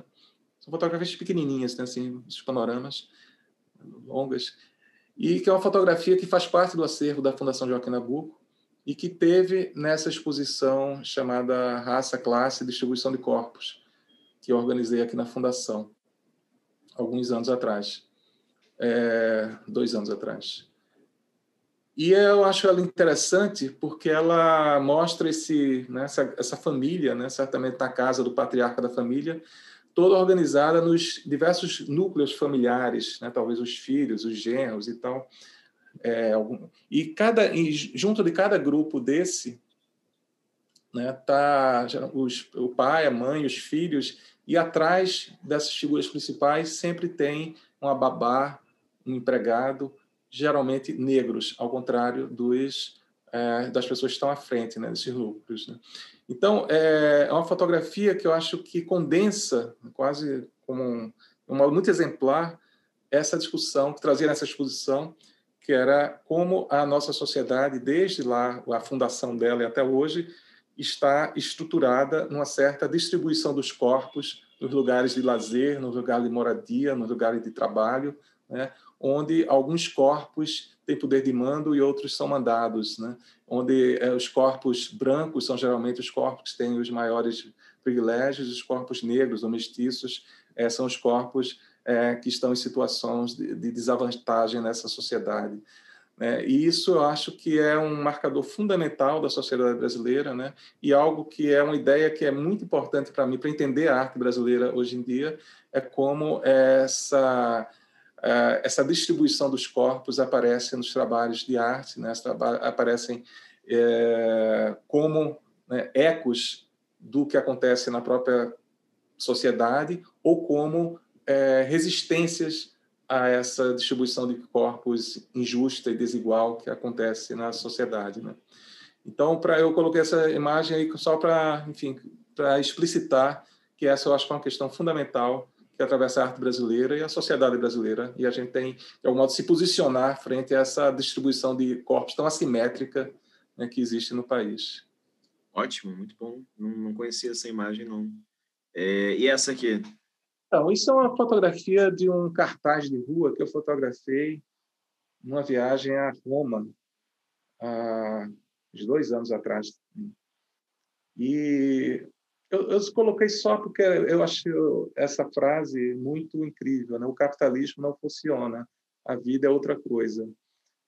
Porque eu acho que é, é diante disso que a gente está é, girando em torno, né? nessas crises todas que periodicamente a gente está vivendo né, há décadas, há séculos, né? em 2018, mais recentemente, depois agora de novo, é, crises políticas, econômicas, é, epidemiológicas. É, e para mim, eu acho que está claro que essa coisa não funciona. Né? E eu acho que aí a dimensão é, de pensar essa outra coisa, né? se impõe de maneira imperativa para a gente, seja como curador, seja como artista, seja como qualquer profissão que nós tenhamos, né? Então, acho que coloquei porque eu acho que eu aposto muito, né, e me interessa muito essa dimensão utópica da arte também, no sentido de que a arte, ao rearranjar no campo do simbólico, no campo do sensível, né, essa sociedade, né, a fazer outras articulações entre imagens e fatos, né, na, de alguma maneira a arte está apontando para essa outra coisa, né? A arte é esse território de verdade, como o Antônio Dias chamava, né? Esse espaço que, assim como a educação também, né? as práticas educativas, né? É, são esses espaços em que a gente pode desaprender do que a gente sabia, né? E pode inventar talvez ou buscar inventar um, uma outra coisa que é a vida, que não é isso que está aí. Ótimo, ótimo. E temos aqui uma terceira imagem, que é bem diferente das outras. Então, é uma imagem do Recife, né, do centro do Recife, feita a partir da casa de um amigo meu, que tem, mora, tem essa vista privilegiadíssima, né, é, na Rua da Aurora, que é, uma, é, quase um cartão postal da cidade, né, e que quase todo dia coloca uma, uma, foto, uma foto parecida com essa no Instagram, é, porque é, é irresistível, né, a mudança de luz e tal. Mas, assim, é só para uma referência do Recife, né? Que é a cidade onde eu nasci, onde eu moro, saí, voltei, enfim, mas é onde moro. E só para lembrar que é, Recife, aí como poderia ser qualquer cidade, onde qualquer pessoa mora, né? Só para lembrar assim que é nesse nessa cidade Recife, nesse que é um microcosmos aí do microcosmo do Brasil, né? É, tudo acontece. Né? Eu acho que a vida da gente, o lugar que a gente mora, né? a gente tudo que a gente precisa na vida, eu acho que está ao lado da gente, assim, no sentido de que as coisas estão acontecendo do nosso lado, muitas vezes a gente não percebe, coisas boas e coisas horríveis. Né? No final dessa, lá ao fundo dessa foto tem duas torres altas, duas torres brancas, que é de onde talvez alguém que esteja escutando aqui vai se lembrar do menino Miguel, um menino de nove anos de idade que caiu agora durante a pandemia do nono andar e morreu porque estava acompanhando a mãe dele, que era empregada é, doméstica de uma, de uma moradora desse prédio, que chamou ela durante a pandemia para trabalhar, ela ia todo dia, e ela não tinha onde deixar o filho, porque a escola estava fechada. E levou o filho, e a mãe desceu para um cachorro da patroa, porque ela não poderia descer, claro, com o cachorro, e tinha que mandar a funcionária descer. E o menino ficou sozinho, um menino de nove anos, levado, enfim, saiu pelos corredores, enfim, caiu, morreu. E, e é mais uma mostra, inclusive, daquilo que eu estava chamando de distribuição de corpos, né? onde a segurança e a insegurança a que são destinadas esses esses diferentes portos na sociedade brasileira. Mas ao mesmo tempo é um lugar aí nesse exatamente nesse centro da cidade onde ocorrem mil coisas interessantes, artísticas, é, anônimas, onde a vida pulsa, onde existe poesia, onde existe visualidade, onde existem amores, onde é onde eu vivo, é onde eu amo, sabe, é onde é, a vida pulsa, né? Eu acho que a gente muitas vezes é levado a pensar, é, colocar, lançar o olhar para muito distante, né? Para muito longe, né? E quando muitas vezes o que mais importa para o mundo todo, né? Está ali do lado. Então acho que é como uma pessoa também que tem, é, tem um trabalho, né? Fincado nessa cidade, mas que eu me articulo também com o mundo todo a partir dessa cidade, né? É, eu muitas vezes é, tenho que prestar atenção a, meus próprios movimentos, né, para nesse, né, diante dessas facilidades de se articular com o mundo todo lá fora, né, é, não deixar de prestar atenção no que está aqui do meu lado. Né? Quando eu lanço esse olhar mais próximo, assim, olho para baixo, para o lado aqui, é, eu me sempre me surpreendo, sempre me deslumbro com as coisas incríveis que estão ocorrendo o tempo todo aqui, é, inclusive no campo da arte. Sim, eu, eu, vi o mundo e ele começou no Recife. É, ele começa em qualquer lugar, na verdade. Né? É, é, é, o, é, eu vi o mundo, ele, é, ele começava no Recife, o Cícero Dias, né? Que falava, tem esse grande painel, né? Tá é, é. Mas é basicamente isso, é o Recife aí como uma metáfora de qualquer lugar, né? Como uma coisa do, do mangue, do mangue beat, né? O mangue, é, com essa coisa do Chico Sainz, uma, uma parabólica enfiada na lama, né? Você conectar o local e... Mas, é, para mim, eu sempre entendi, é, eu, na, lá na época, lá atrás, nos anos 90, eu escrevi um texto sobre isso, né? Que o, o mangue é qualquer lugar. Né? O mangue é, não é um lugar geográfico definido. O mangue é esse, esse lugar onde se faz articulações a partir do qual se fazem articulações com outros lugares. Né? Esse lugar de troca, esse lugar de contágio, né? lugar, esse lugar onde se mistura água salgada com água doce. Né? E aí cria esse ecossistema super rico, né? que é onde as coisas acontecem. Então é isso. É, o, mundo começa em qualquer lugar, né? É onde a gente está, é a partir do lugar que a gente né, faz essas essas articulações. Ótimo, maravilha, Moacir. Ótimo. Antes da gente se despedir, vamos aqui muito rapidamente para a nossa pergunta surpresa. Então, como eu te expliquei antes, a cada sete curadores que eu entrevisto, eu mudo essa pergunta e você está sendo o número 67. Então, enfim, logo, logo eu vou. Essa pergunta será extinguida também. Eu acho que eu sei qual vai ser a sua resposta, mas vamos ver. É, depois, enfim, de conversar tanto, acho que eu estou entendendo melhor, te entendendo melhor. É, digamos que você fizesse um projeto curatorial, tá? E digamos, é uma suposição, tá? E digamos que você tivesse um orçamento e você tivesse que escolher entre duas coisas.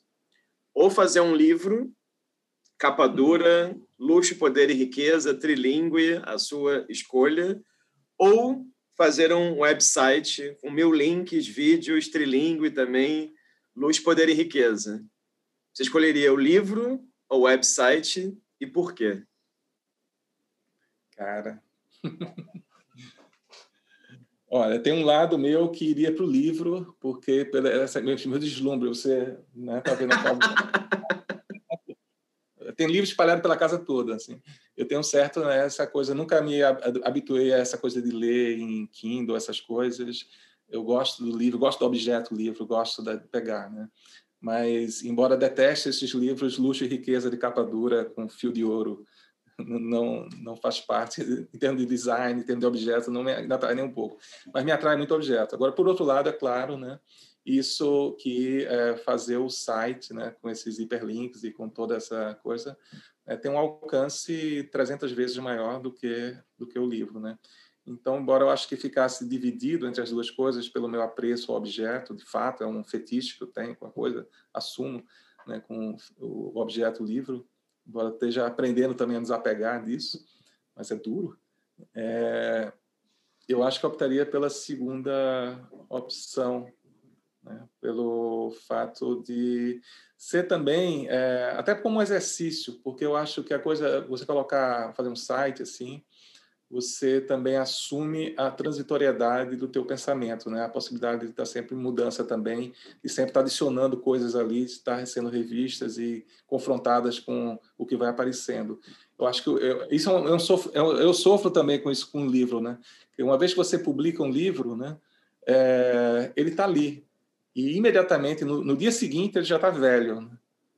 Somente quando a gente faz um livro assim sobre arte contemporânea. Né? Se você isso é menos grave quando você faz um livro sobre barroco, sei lá. Claro, o entendimento sobre barroco também muda, mas é, o barroco ninguém vai fazer mais obra barroca hoje.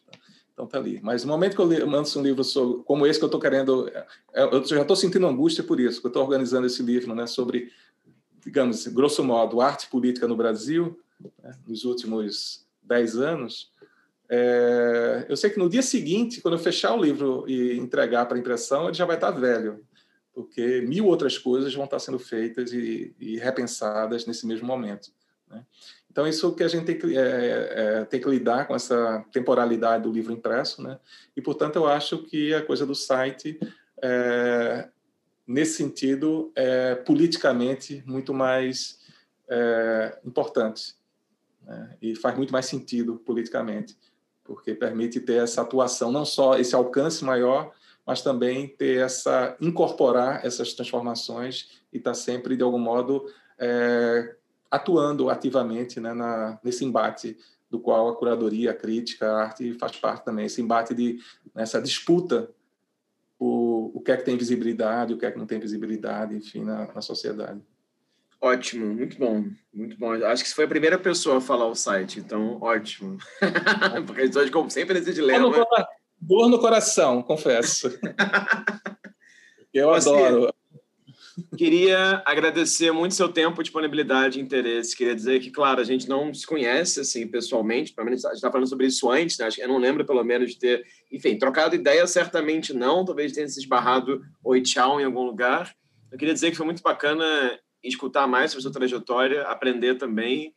E não sei, expressar aqui minha admiração, né? Eu acho também que se a gente, se uma outra geração segue fazendo curadoria, experimentando, isso sempre se deve né, a gerações que vinham atuando desde antes. E é muito bacana ver o que você fez, faz e que tem por fazer ainda. Então, só para agradecer aqui por tudo, é, desejar boa sorte no processo doloroso de composição do livro e é isso, assim, expressar aqui a admiração de agradecer por essa entrevista. Obrigado, Rafa. Também fiquei bem contente de poder conversar com você e, e tentar. É sempre bom falar porque é, sobre essas coisas, porque eu, raramente a gente fala, né? E a oportunidade de revisitar uma trajetória assim, de, de lembrar de coisas. À medida que eu ia falando, ia lembrando de coisas e certamente esquecendo de outras, né? Que a, a memória tem esse poder, né, gente, de, né, de de, de, eleger algumas coisas e, e, ao mesmo tempo que essa eleição é feita, você também está esquecendo de outras, né? É, mas, enfim, são coisas que realmente me marcaram e ficaram e, e informam, né? Essas questões informam meu trabalho uh, ainda hoje, né? nessas coisas que eu tenho tentado articular. E prazer também te conhecer mais aí. Espero que quando o fim do mundo acabar, a gente possa se encontrar presencialmente. Maravilha, maravilha, com certeza. Bom, para quem assistiu a gente até aqui, essa foi uma entrevista com o Moacir dos Anjos, curador que vive em Recife. Então, fica o convite para quem está assistindo a ver outras entrevistas nesse canal também, com outras curadoras e curadores com desejos, projetos, memórias, histórias, enfim, dos mais diversos tipos. A gente agradece aí a sua presença virtual e até uma próxima conversa aqui. Obrigado.